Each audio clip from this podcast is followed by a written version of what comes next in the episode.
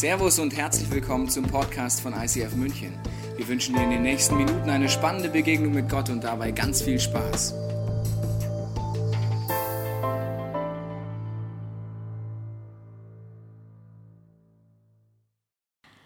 Ich habe vor kurzem eine total skurrile Geschichte erlebt. Die hat was zu tun mit einem Entenküken und damit, wie ich die Nachbarn über mir kennengelernt habe. Und die hat angefangen mit meinem Hund. Und mein Hund ist äh, einfach so wie ein verrückter Flummi vor meiner Balkontür umeinander gehüpft und hat an der Tür gekratzt und gebellt und gefiebt. Und ich laufe hin, ich gucke auf den Balkon, ich sehe ihn, ich sage, Coco, was hast du denn? Ich gehe wieder weg, aber die hört nicht auf. Sie bellt und winselt und was nicht alles. Also schaue ich nochmal genauer hin.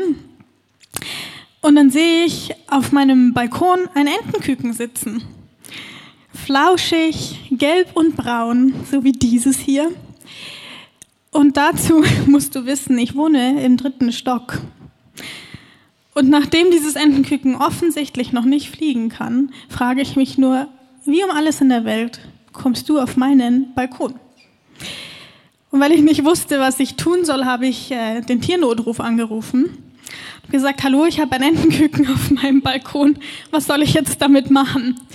Die Dame am Telefon hat mir dann vorgeschlagen, dass ich mal meinen Balkon absuchen soll, ob die Mutter vielleicht ihr Nest da drauf gebaut hat. Aber mein Balkon ist zwei Quadratmeter groß. Ich glaube, ich würde es merken, wenn eine Ente da brütet. Dann war der zweite Vorschlag von der Dame, ich soll doch mal äh, die Nachbarn über mir fragen, ob das Küken vielleicht von ihrem Balkon auf meinen Balkon runtergefallen ist. Die Idee fand ich etwas abstrus, aber gut. Wenn man Experten anruft, muss man denen auch vertrauen, gell? Also laufe ich ein Stockwerk höher mit dem Küken im Karton, klopfe an der Tür. Es öffnet ein Mann und sagt, ah, Sie haben unser Entenküken gefunden. Ich so, äh, ja, es war auf meinem Balkon. Ach ja, super, wir haben uns schon gefragt, wo das ist und so. Ich sehe hinten noch ein zweites Entenküken, rennt darüber. Und äh, während ich mir ganz verdattert das Küken aus der Hand nehmen lasse, frage ich noch so, ähm, wieso haben Sie Entenküken in Ihrer Wohnung? Und er sagt, ja, die haben wir aus dem Park geholt als Spielzeug für unsere kleine Tochter. Ja, das sind die Dinge, die man erlebt, wenn man in meinem Haus wohnt. Es gibt auch sehr viele schöne Geschichten über meine Nachbarn zu erzählen, aber ich möchte dir trotzdem noch eine von den Skurrilen erzählen. Und das ist die Geschichte vom Wimperntuschendieb. Ich habe mir nämlich äh, eine Wimperntusche bestellt online und warte auf dieses Paket. Und es kommt nicht und kommt nicht. Also rufe ich an bei der Firma und sage, ja, wo bleibt denn meine Wimperntusche? Dann sagen die, ja, Frau Weder, die haben Sie doch vor fünf Tagen schon entgegengenommen. Sage ich, was? Habe ich gar nicht. Und nach einiger Recherche stellt sich heraus, dass irgendjemand aus meinem Haus meine Unterschrift gefälscht hat und dieses Paket für mich entgegengenommen hat und meine Wimperntusche geklaut. Ja, und jetzt, wenn ich durch mein Haus laufe und meine Nachbarn treffe, ertappe ich mich dabei, wie ich denke, irgendeiner von euch hat meine Wimperntusche geklaut. Es gibt offenbar nichts, was es nicht gibt unter Nachbarn. Ähm, und dann ist da noch die Geschichte von äh, der Frau, die jahrelang in dem Beirat von unserem Haus war. Und äh, bei einer Beiratssitzung hat sie erzählt, dass sie zurücktritt aus gesundheitlichen Gründen. Und wäre ich da dabei gewesen, hätte ich verhindert, was dann passiert ist. Nämlich die Wohnungseigentümer haben sich einstimmig darauf geeignet, geeinigt, dass mein Mann, der Daniel, der geeignete Nachfolger für diese Frau ist. Und mein Mann kommt also nach Hause und sagt, Schatz, ich bin Beirat. Und ich so, nein. Ehrlich gesagt war ich im ersten Moment ein bisschen sauer auf die Frau. Wie kann die einfach zurücktreten? Äh, und jetzt haben wir noch mehr Arbeit. Ich meine, das Letzte, was wir brauchen, sind noch mehr To-Dos. Wir engagieren uns in unserer Kirche und haben auch sonst wirklich genug zu tun. Ähm, ja, da habe ich mich also in mich hineingeärgert, was der Frau einfällt, zurückzutreten. Und nach zwei Monaten treffe ich ihre Tochter im Treppenhaus und ich frage sie, wie es ihr geht. Und sie bricht in Tränen aus und sie erzählt mir, dass die gesundheitlichen Gründe ihrer Mutter zwei verschiedene Sorten Krebs sind, die sie gleichzeitig bekommen hat. Und dass so wie es ausschaut, es nicht die Frage ist, ob ihre Mutter stirbt, sondern wann. Wir alle haben Nachbarn. Wir sind alle die Nachbarn von jemandem. Nachbarn sind unsere Rettung in der Not, wenn wir Eier, Mehl oder Zucker nicht mehr vorrätig haben oder wenn wir uns aussperren, was mir ehrlich gesagt öfter passiert, als mir lieb ist. Nachbarn können uns aber auch bis zur Weißglut treiben, wenn sie ihren Müll nicht ordentlich sortieren, wenn der Sohn Schlagzeug lernt oder wenn sie den Wäscheraum nicht rechtzeitig freimachen. In der Bibel redet Jesus auch mal von Nachbarn. Und zwar wird er mal gefragt, was denn das wichtigste Gebot in der Bibel ist. Oder mit anderen Worten, was muss ich denn unbedingt beachten, wenn ich möchte, dass mein Leben Gott gefällt? Und so antwortet er. Das wichtigste Gebot ist dies. Höre, o Israel, der Herr, unser Gott, ist der einzige Herr. Und du sollst den Herrn, deinen Gott, von ganzem Herzen, von ganzer Seele, mit all deinen Gedanken und all deiner Kraft lieben. Das zweite ist ebenso wichtig. Liebe deinen Nächsten wie dich selbst. Kein anderes Gebot ist wichtiger als diese beiden. Liebe deinen Nächsten wie dich selbst. Wahrscheinlich hast du es schon oft gehört. Mir ist aufgefallen, dass ich dieses Wort Nächster ausschließlich dann benutze, wenn ich diese Bibelstelle zitiere und sonst nie. Und daher kommt es vielleicht, dass mir manchmal gar nicht so klar ist, was mit Nächster eigentlich gemeint ist. Wenn ich mir, wenn ich das Wort mal wörtlich nehme und mir das vorstelle, dann wäre der Nächste die Person direkt neben mir oder hinter mir, der Nächste in der Schlange. Die Menschen in meinem direkten Umfeld. Und deswegen gefällt mir die englische Übersetzung von dem Vers auch so gut. Die heißt nämlich Love your neighbor as yourself. Liebe deinen Nachbarn, so wie dich selbst.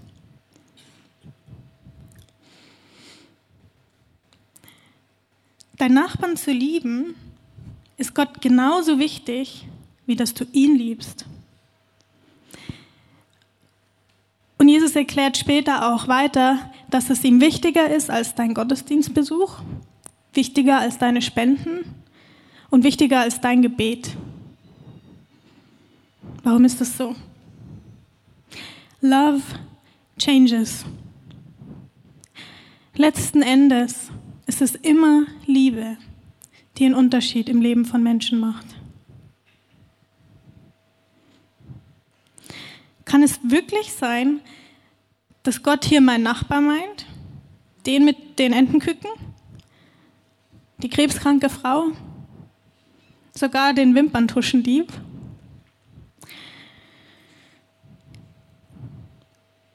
Gott sagt hier nicht, du sollst deinen Nachbarn mögen. Also er sagt nicht, hey, du musst deinen Nachbarn sympathisch finden. Du musst sagen, du und ich, wir sind irgendwie auf einer Wellenlänge und deine grundsätzliche Einstellung, die gefällt mir auch ganz gut. Ähm, das würde bedeuten, wenn ich sage, ich mag jemanden. Aber mögen ist nicht der Punkt. Ich muss nicht alles gut finden, was meine Nachbarn machen. Ich muss sie nicht mal sympathisch finden, aber ich soll die dennoch lieben. Wenn das wirklich wahr ist, dann will ich unbedingt rausfinden, was Jesus hier mit lieben meint. Weil ich glaube, ich mache manchmal keinen guten Job darin, meine Nachbarn zu lieben.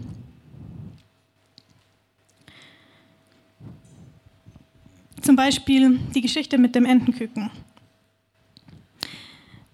Ich war dann wieder in meiner Wohnung und ich war so verstört darüber, dass jemand Entenküken in seiner Wohnung hält und die noch aus dem Park geklaut hat.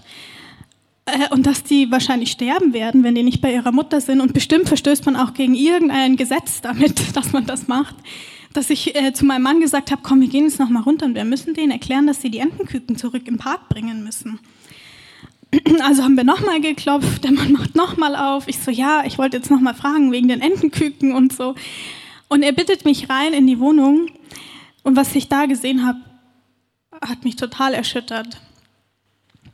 In dieser Wohnung haben zwei Ehepaare gewohnt, die, die beiden Frauen waren schwanger und das kleine Mädchen. Und die Wohnung war einfach leer. Da war nichts drin. Es gab nicht mal ein Bett.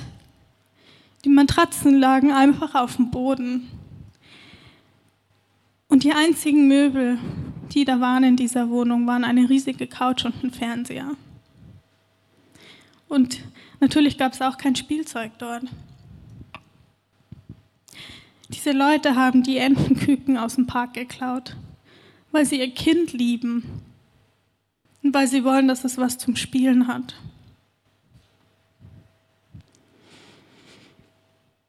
Was würde das mit diesem Wissen bedeuten, diese Nachbarn zu lieben? Was würde es bedeuten, meine krebskranke Nachbarin zu lieben? Die Antwort auf diese Fragen ist gar nicht so einfach. Oft versteht man Situationen erst auf, auf den zweiten oder dritten oder vierten Blick wirklich.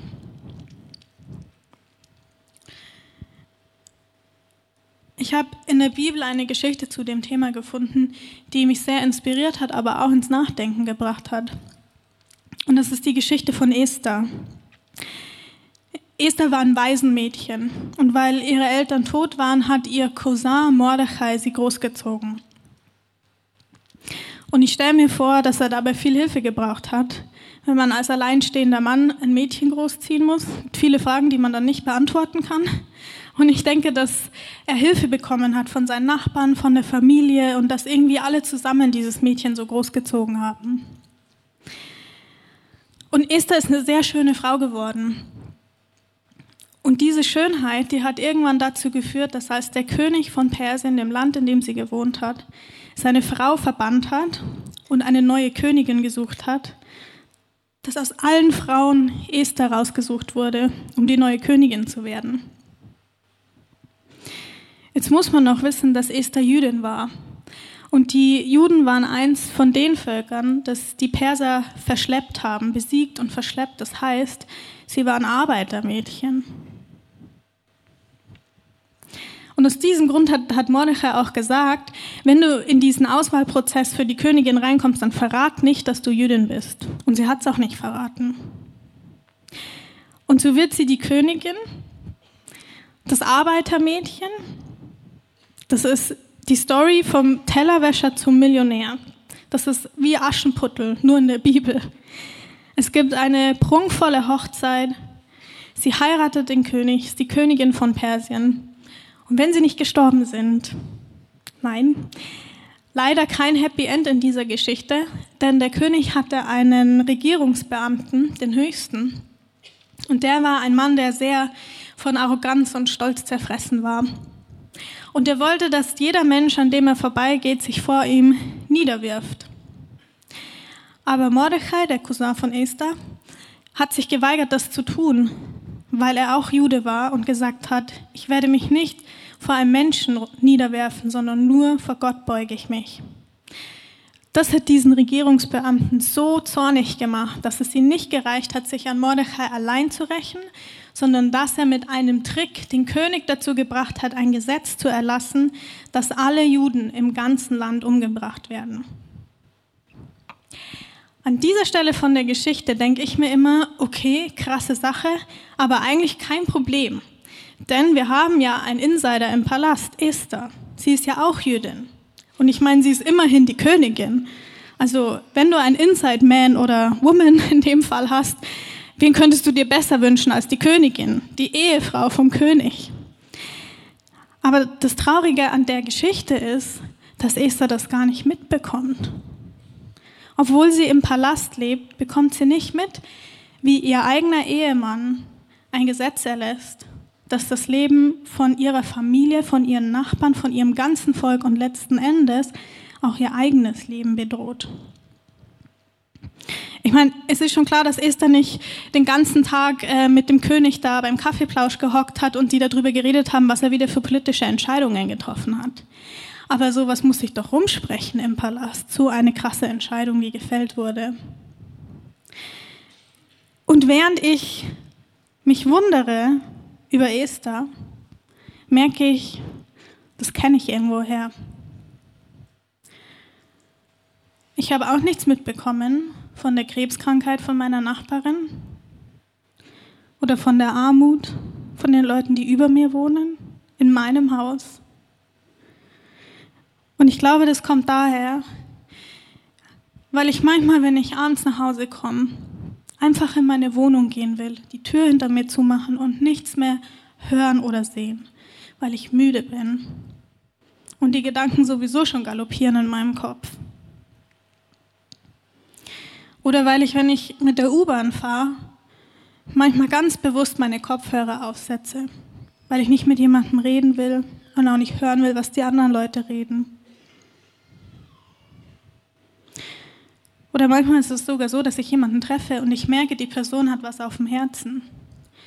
Und ich frage bewusst nicht nach, weil mir meine eigenen Probleme schon genug sind. Kennst du das auch? Dass dein eigenes Leben manchmal schon wild genug ist.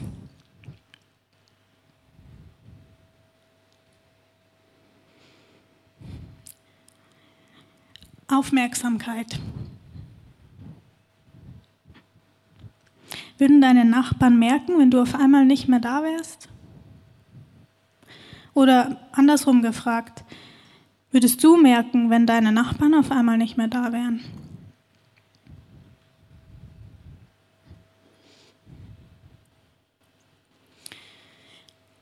Ist da zwar nicht mitbekommen, was da vorgefallen ist und in welcher Not ihr ganzes Volk steckt, aber Mordechai hat es mitbekommen. Und er sagt das Esther dann. Und als sie das hört, da will sie helfen. Und sie überlegt sich, was sie jetzt tun kann. Und weil Mordechai in einem Trauergewand kommt, als er ihr das ausrichten lässt, überlegt sie, was sie tun kann und sie schickt ihm neue Kleider. Und von außen betrachtet klingt das jetzt erstmal total seltsam. Das Leben von Mordechai ist bedroht. Und sie schickt ihm neue Kleider. Ihr ganzes Volk ist in Lebensgefahr. Das ist eine Not, die Kleider nicht lösen werden. Aber das erinnert mich an eine Geschichte, die ich gehört habe. Und zwar ähm, hat mir eine Freundin erzählt, die angefangen hat, in das Flüchtlingswohnheim zu gehen in, ihrer, in ihrem Ort, dass die Leute eine unglaublich große Hilfsbereitschaft haben und dass sie ganz viele Klamotten spenden. Und dass man, wenn man dorthin geht, manchmal wirklich Berge an Klamotten sieht, die die Leute für die Flüchtlinge zur Verfügung gestellt haben. Und es ist gut. Aber wenn ich mich in die Situation versetze von einem Flüchtling und mich frage, was für eine Not würde ich dann haben? In einem fremden Land, wo ich die Sprache nicht verstehe, meine Familie sehr weit weg oder tot wo ich nicht weiß, wie, wie in diesem Land das Leben gelebt wird. Alles ist mir fremd. Und ich denke mir, wahrscheinlich wäre ich sehr alleine.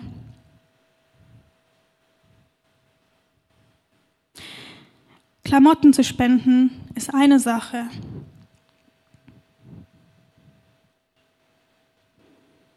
Aber vielleicht ist, was die Leute noch dringender brauchen, jemand, der Zeit mit ihnen verbringt, jemand, der zuhört, jemand, der erklärt, wie das Leben in diesem Land hier läuft. Echte und ehrlich gemeinte Gemeinschaft.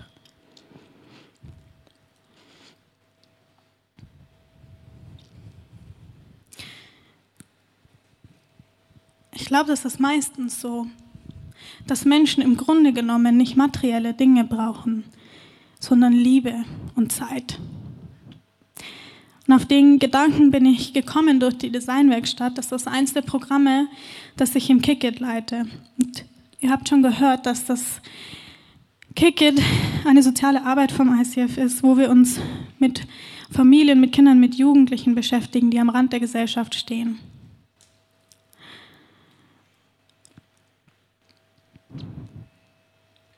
Und ich möchte einfach die Chance, dass ich jetzt hier bin, mal nutzen, um Danke zu sagen. Denn ich hatte im Kickit noch nie das Problem, dass ich nicht genügend Geld hatte, um etwas, was ich vorhatte, mit den Kindern umzusetzen. Noch nie. Und es ist so wegen dir, wegen deiner Großzügigkeit, wegen allem, was du spendest in diese Kirche, werden Projekte wie das Kick It möglich. Und deswegen sage ich jetzt einfach mal Danke, dass du so großzügig bist. Und ich wünschte, du könntest sonntags mal in Milbertshofen dabei sein und die Kinder kennenlernen, die Kinder sehen, die durch deine Großzügigkeit aufblühen.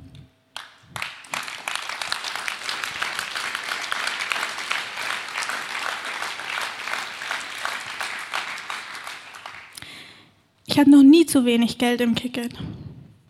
Aber was ich ständig habe, sind zu wenig Mitarbeiter. Und es hat mich auf ein Gedankenexperiment gebracht. Was wäre, wenn ich im Kicket 50.000 Euro zur Verfügung hätte und keine Mitarbeiter? Die Kinder wüssten schon, was anzufangen mit dem Geld, so ist es nicht. Aber wären die dann glücklich? Und andersrum, was wäre, wenn ich null Geld zur Verfügung hätte im Kicket, aber 50 Mitarbeiter? Der Gedanke, dass das möglich wäre, bringt mich zum Weinen. Denn dann könnte ich jedem einzelnen von meinen Kindern eine Patenschaft ermöglichen. Das ermöglichen, was mein Patenkind und ich haben. Jedes Kind hätte dann einen Menschen, das Zeit mit ihm verbringt, das zuhört, das da ist in den großen und in den kleinen Herausforderungen. Jemand, der aufmerksam ist und sagt, ich bin für dich da.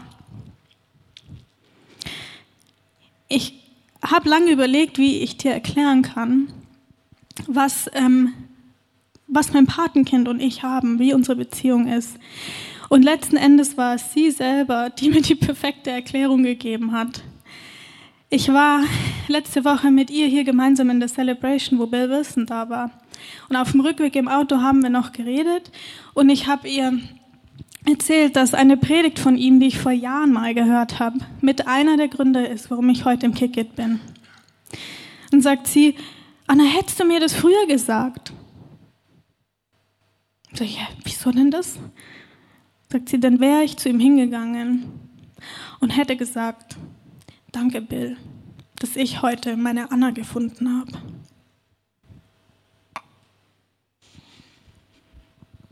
Ich weiß, was dieser Satz von diesem Mädchen in mir macht. Der berührt mich so tief. Weil ich liebe dieses Mädchen. Gott hat so eine tiefe Verbindung geschaffen zwischen einem muslimischen Mädchen, die, wie sie selber sagt, im Ghetto von München wohnt, und mir. Und dieser Ausdruck von Liebe, den sie da mir entgegenbringt, das verändert mich wieder. Das macht mein Herz weit. Und im Übrigen musste ich ihr versprechen, als sie erfahren hat, was das Thema von der Predigt heute ist, dass ich was über sie erzähle. Also ich habe mein Versprechen gehalten.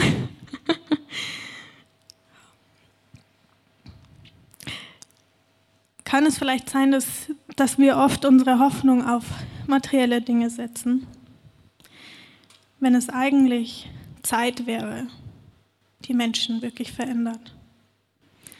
Geld ist gut, aber Zeit ist essentiell. Wenn wir Nöten in unserem Alltag begegnen, dann, dann sind wir oft hilflos und, und überfordert. Mir geht es zumindest so. Ich fühle mich wie Esther. Ich weiß nicht, was ich tun soll. Ich wünsche mir eine Veränderung, aber was kann ich tun? Und dann fangen wir oft an, Gott zu fragen.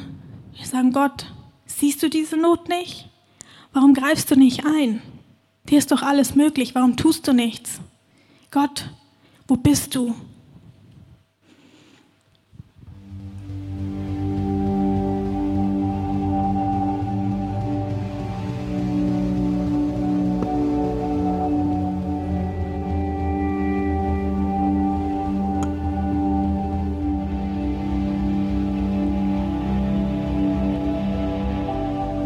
Wo bist du?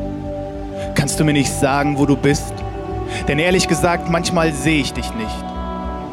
Ich wach schon mal am Morgen auf und bin mir nicht mal sicher, ob und wenn ja, was ich überhaupt noch glaub. Wo bist du? Hey, nenn mich Schwätzer oder Ketzer, aber ich frag mich oft in meinem Leben, ist es so, dass Gebete wirklich was bewegen oder bleiben die Worte an der Zimmerdecke kleben wie Spinnweben? Wo bist du? Und während ich so nachdenkend da sitze, erreicht mich die Nachricht, dass ein Freund nicht mehr da ist. Panik, als klar ist, dass das real ist und wie soll ich akzeptieren, dass sowas dein Plan ist? Sie sagen Unfall, manche Schicksal, einige Fügung, andere Zufall. Und ich weiß nicht, was ich sagen soll. Wo bist du? Ganz im Ernst, lässt du dich blicken im Schmerz oder überlässt du uns einfach uns selbst? Wo bist du? Hast du den ersten Menschen gefragt, als dieser die Entscheidung traf, nicht zu hören auf deinen Rat und Warnungen mit Füßen trat? Und vielleicht habe ich kein Recht zu fragen, auch keinen Grund, mich zu beklagen, aber wenn du mich fragst, darf ich dann auch dich fragen, wo bist du? Und warum gibst du auf warum nie eine Antwort? Ich fand dort, wo sie mir Antwort versprachen, nur Schubladen. Vollgestopft mit Phrasen und weiteren Fragen, die allesamt die Sehnsucht und das Echo von Wo bist du in sich tragen. Und dann schalte ich meinen Fernseher an, um mal abzuschalten und muss so denken. Wo bist du an geschlossenen Grenzen, wo Menschen vor Kämpfen fliehen und in Wellen der Ablehnung ertrinken? Hochwasserpegel Höchststand weltweit durch die Tsunamis unserer Gleichgültigkeit. Du sagst, du bist der gute Hirte. Bist du dann da in Krisenherden und Kriegsgebieten? Wo bist du zwischen Granaten und Landminen und in dem Land mit Minen, in denen Kinderhände unseren Luxus garantieren? Wo bist du? Und ich ertappe mich dabei zu fragen, wie es die Psalmisten hinbekamen, nach verselangem Klagen am Ende deinen Namen groß zu machen zu dir aufzuschauen. Und was übrig bleibt, ist dann Vertrauen. Irgendwie und ich frag mich wie. Klar, Glaube ist ein Überzeugtsein von etwas, das man nicht sieht. Aber manchmal wünschte ich mir umso mehr, es wäre umgekehrt und ich könnte unbeschwert einfach sehen und greifen, was ich so nicht begreife. Und ja, mir geht es gut. Ich habe Millionen Gründe dankbar zu sein, aber macht es das nicht umso schlimmer? Denn wenn das wirklich alles Segen und von dir gegeben ist, tut mir leid, warum ist der Segen dann so unfair verteilt? Darf ich das überhaupt sagen? Mir anmaßen, dich anzuklagen? Und hast du nicht gesagt, wer dich sucht, von dem lässt du dich finden? Irgendwie komisch, aber hast du nicht sogar gesagt, du bist in mir drin?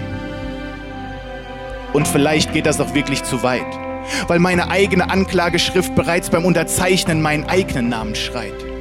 Wo bist du? Hast du nicht gesehen, wo wir waren? Und wenn du doch kannst, warum hast du nichts dagegen getan? Beschämtes Erkennen, du könntest mich dasselbe fragen. Hast du uns nicht erwählt, gesagt, ihr seid das Licht der Welt und wenn das stimmt, warum ist es hier dann nicht so hell? Und ich beginne zu begreifen, dass meine anfänglichen Fragen und Zweifel in Wahrheit die Antwort sind. Dass jede Not, die ich sehe, mich einlädt, ihr zu begegnen. Oh, was für ein tiefes Geheimnis, dass der Schöpfer des Universums in mir, der so klein ist, daheim ist. Wo bist du? Du lebst in mir und willst durch mich Menschen begegnen, Hoffnung säen, damit sie Hoffnung sehen. Und das klingt so verstandübersteigend extrem und trotzdem auch so wunderschön. Lass mich mit deinen Augen sehen, selbst wenn das heißt, ich sehe oft nichts vor lauter Tränen. Denn sind wir nicht dein Leib, deine Körperteile, also lass uns doch deine Hände sein, die helfen und die Wunden heilen, Füße, die herbeieilen, um Frieden zu verbreiten und Arme, die sich weit öffnen, um die willkommen zu heißen, die, wo sie daheim waren, nun nicht bleiben können. Lichter der Welt, Feuerzeuge, Taschenlampen und Flutlichter. Die Frage ist nicht, wo ist er, sondern wo sind wir? Wo bist du? Und sehe ich zu oder lasse ich zu, dass am Ende des Tages meine eigene Frage zu mir spricht? Vielleicht wie für mich in einem Gedicht, vielleicht auch nicht. Was am Ende bleibt, ist die Frage, wo du bist.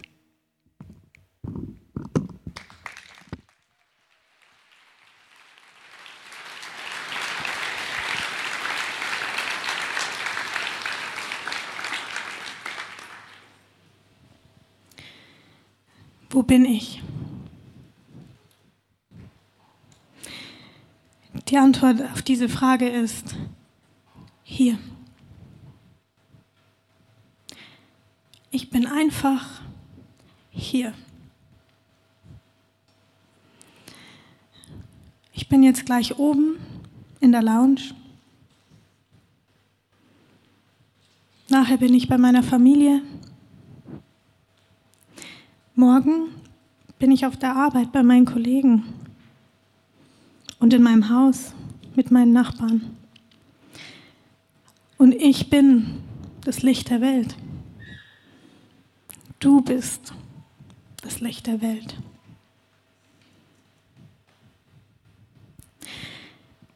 Ich möchte dir zum Abschluss eine Geschichte erzählen, eine letzte Geschichte. Und das ist die Geschichte davon, wie jemand anderes mit mir Love Changes gelebt hat. Und ich kann dir jetzt schon versprechen, dass ich die Geschichte nicht erzählen kann, ohne zu weinen. Ich habe das oft genug versucht, das hat noch nicht geklappt, also mach dich gefasst. Und zwar war das mein Mann. Wir hatten mal keine gute Zeit in unserer Ehe. Wir hatten viele Konflikte, wir haben uns nicht verstanden. Und wir haben alles versucht, um da rauszukommen. Aber es hat nicht geklappt.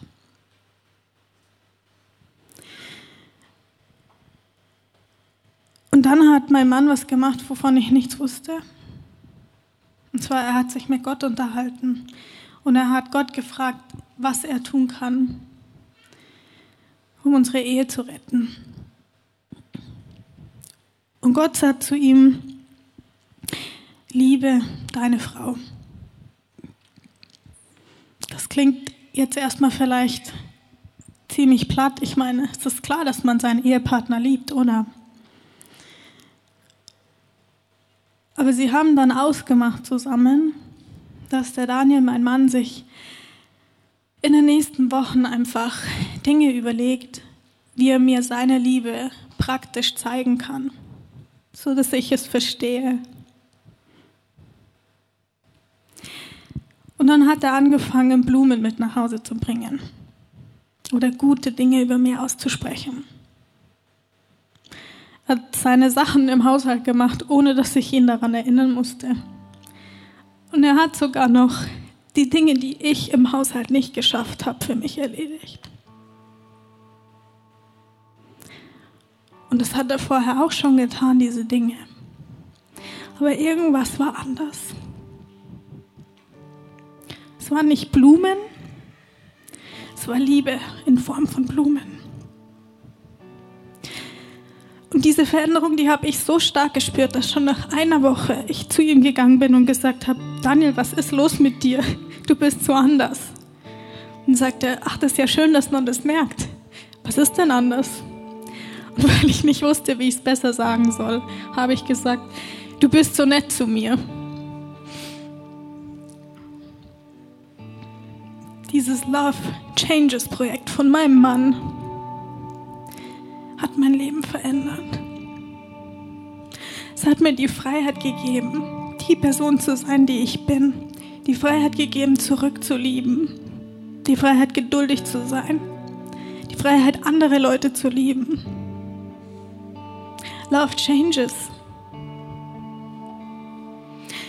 Liebe kann deine Beziehung verändern, dein Arbeitsplatz, dein Haus, in dem du wohnst, deine Stadt. Love changes everything.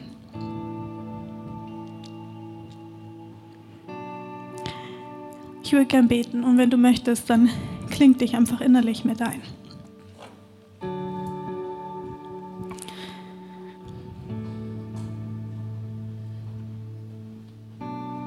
Jesus, ich habe deine Liebe erlebt in meinem Leben. Und ich habe erlebt, wie sehr sie mich verändert hat.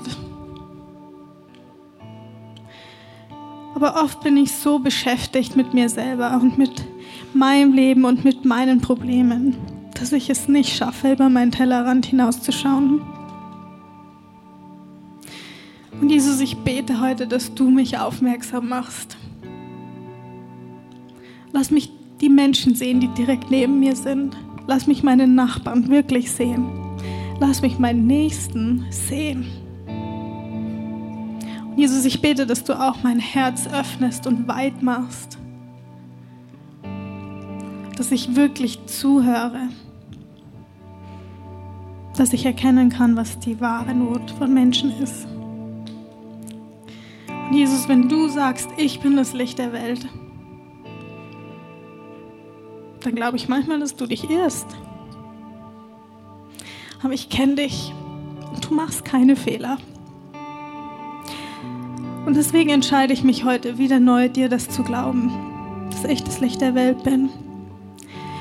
Und ich entscheide mich, da zu leuchten, wo ich bin.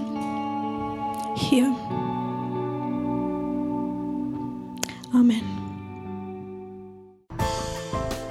Hoffen, dass dir diese Predigt weitergeholfen hat. Wenn du Fragen hast, kannst du gerne an info at icf-moenchen.de mailen und weitere Informationen findest du auf unserer Homepage unter www.icf-moenchen.de.